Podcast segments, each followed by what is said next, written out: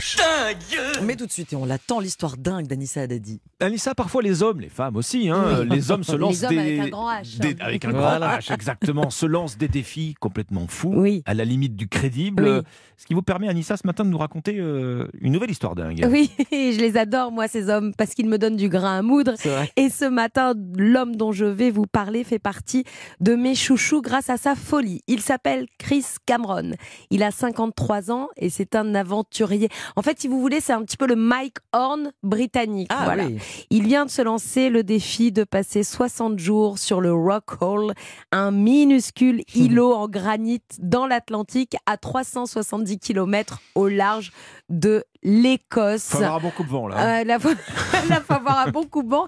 Et, et j'espère qu'il n'est pas très grand, Chris Cameron, parce que cet îlot, il est tout petit. Alors évidemment, nous allons vous partager la photo de ce petit îlot de pierre sur la page Facebook Europe 1 Bonjour.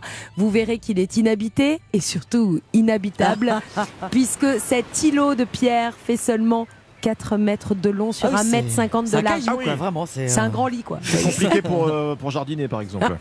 Tout va être très compliqué, je pense. Chris devrait prendre le départ demain pour 36 heures de navigation direction Rockall. Pendant les 10 premiers jours, Chris sera accompagné d'une équipe. Alors, il y aura un alpiniste avec lui, évidemment. Va falloir grimper au sommet de ce petit rocher. Un expert en radio pour l'aider à s'installer techniquement. Chris aura le droit de prendre avec lui un ordinateur, une borne satellite, une radio et un panneau solaire. Bah, évidemment, pour Vous alimenter Vous êtes tout sûr ça. que ça tient sur le rocher, tout ça Rien Ah, ça va être compliqué. Ça va être compliqué, ça, ça va être des versions miniatures de tous ces objets. Il y aura un panneau solaire pour pouvoir recharger tout son matériel. Ancien militaire, ancien skipper, Chris est déjà bien motivé. Il compte battre le record déjà établi sur le Rock Hall. Oui, parce que des fous, il y en a plein. Il y en a- eu en- avant. il y en a eu avant.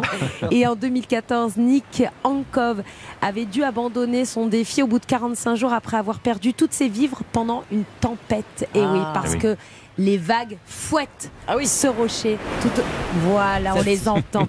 Elles fouettent les vagues, ce rocher tout au long de l'année. Chris, lui, compte passer 60 jours sur ce petit bout de pierre, donc il compte battre le record. Ce défi permet aussi une bonne action. Attention, hein. cette expérience va permettre de récolter des fonds pour l'armée britannique et les familles endeuillées, ou encore la recherche des fonds marins. Chris espère recevoir jusqu'à 50 000 livres, soit environ 57 000 euros. Une expérience que nous allons suivre de très très près. Chris, si tu nous écoutes, on ne va pas te lâcher.